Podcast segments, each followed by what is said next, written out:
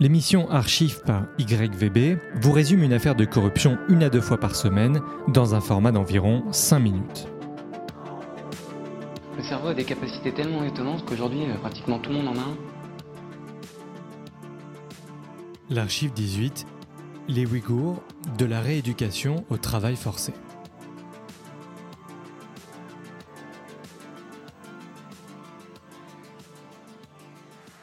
Cette archive parle du travail forcé imposé à une partie de la communauté ouïghour, organisée par le gouvernement chinois, avec la complicité de sous-traitants liés directement ou indirectement à plus de 80 entreprises mondialement connues. Les informations viennent de témoignages d'anciens détenus ou travailleurs, de documents internes du Parti communiste chinois ayant fuité, ainsi que d'un rapport très fourni du Australian Strategic Policy Institute. Je vais commencer par vous décrire succinctement qui sont les Ouïghours? C'est un peuple vivant principalement dans la région autonome ouïghour du Xinjiang, située en Chine. Ils sont à peu près 8 millions, turcophones, majoritairement musulmans, sunnites, dont une partie est nationaliste et indépendantiste. On parle ici entre 2017 et 2019 de 80 000 Ouïghours venant de la région du Xinjiang qui auraient été incorporés dans ces camps de rééducation. La République populaire de Chine se justifie en expliquant qu'une politique sécuritaire a dû être engagée dans la région afin de contrer les violences interethniques, qui auraient pour origine les séparatistes ouïghours. Et notamment le Parti islamique du Turkestan, qui est une organisation djihadiste salafiste dont on peut retracer les origines vers la fin des années 80. Il s'agit également d'usines chinoises qui utilisent la méthode du travail forcé dans le cadre d'un programme parrainé par l'État appelé Xiangjiang Aid, programme qui, selon les médias chinois, est basé sur le volontariat. Seulement les témoignages de Ouïghours ayant réussi à quitter ce programme disent exactement l'inverse et parlent d'une peur constante d'être rattrapés par les autorités chinoises.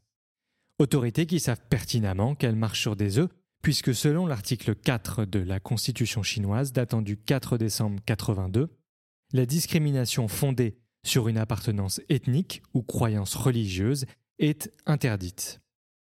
Cela n'empêche pas que les Ouïghours peuvent se faire transférer dans ces centres pour des raisons très diverses, par exemple pour port du voile, port de la barbe, pour une simple demande de passeport ou tout autre acte qui rendrait leur religion visible auprès des autorités.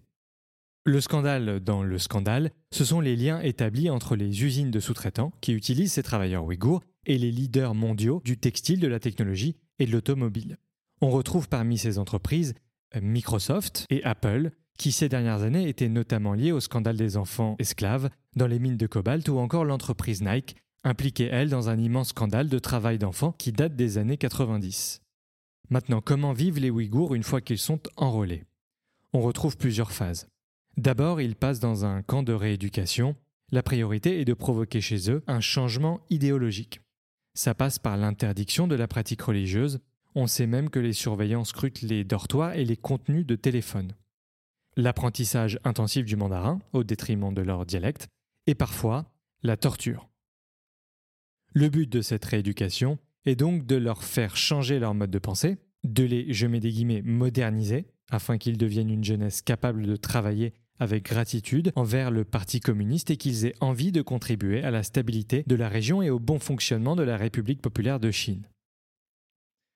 Certains responsables du parti revendiquent le succès de ce programme en expliquant que les Ouïghours qui le suivent deviennent physiquement attrayants et apprennent même à prendre des douches quotidiennes. Voilà quelques-uns des arguments utilisés par les responsables du programme. Deuxième phase, le travail forcé. Ces mêmes Ouïghours peuvent donc se retrouver à être transférés en camp de travail dans des usines qui sous-traitent directement ou indirectement pour des sociétés aussi importantes que, j'en cite quelques autres, Adidas, Alstom, Toshiba, Volkswagen, Sony, BMW et j'en passe. Mais dans quelles conditions sont-ils?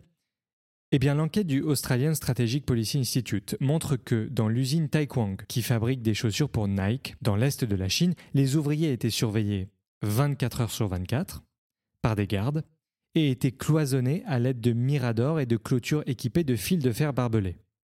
Derrière cette surveillance physique s'ajoute une surveillance électronique et des menaces de toutes sortes régulières dans les cas où ils dérogeraient aux règles.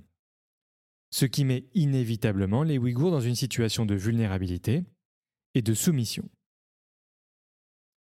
En conclusion, la Chine nie ces accusations et expliquera par le biais d'un communiqué de Zhao Lijiang, un porte-parole de la diplomatie chinoise, que, je cite, ceux qui étudient dans des centres de formation professionnelle ont tous obtenu leur diplôme et ont trouvé un emploi stable. Et il rajoutera que tous vivent maintenant une vie heureuse. Alors pourquoi cette archive? Les entreprises impliquées de près ou de loin à ce scandale de travail forcé représentent une preuve supplémentaire qu'elles évitent, probablement volontairement, de respecter le processus d'audit qui permettrait de sourcer les agissements de leurs sous-traitants. Et je vous laisse avec une info et une petite histoire. D'abord l'info. D'après certaines organisations de défense des droits de l'homme, depuis 2017, plus d'un million de Ouïghours auraient été détenus au Xinjiang dans ces camps de rééducation. Et la petite histoire, il est certes difficile de retracer un lien entre les grandes entreprises mêlées à cette affaire et leurs sous-traitants ayant utilisé des Ouïghours. Cependant, on trouve de très nombreuses concordances, et en voici une. On peut retracer une photo de Tim Cook, président d'Apple, datant de décembre 2017, postée sur le réseau social chinois Weibo, dans l'usine du sous-traitant spécialisé dans les composants pour iPhone et autres marques, du nom de Ofilm Technology. Photo apparemment anodine, seulement on sait qu'entre le 28 avril et le 1er mai 2017, 700 Ouïghours furent transférés afin de travailler dans l'une des usines de Ofilm Technology dans le Xiangji. Et à cela se rajoutait un communiqué de presse où on pouvait lire que le président d'Apple se félicitait de l'approche humaine de Ofilm Technology envers ses employés. C'était l'archive 18, merci et à bientôt.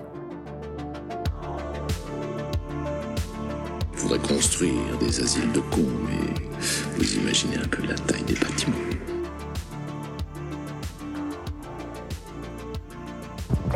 We've had a problem here.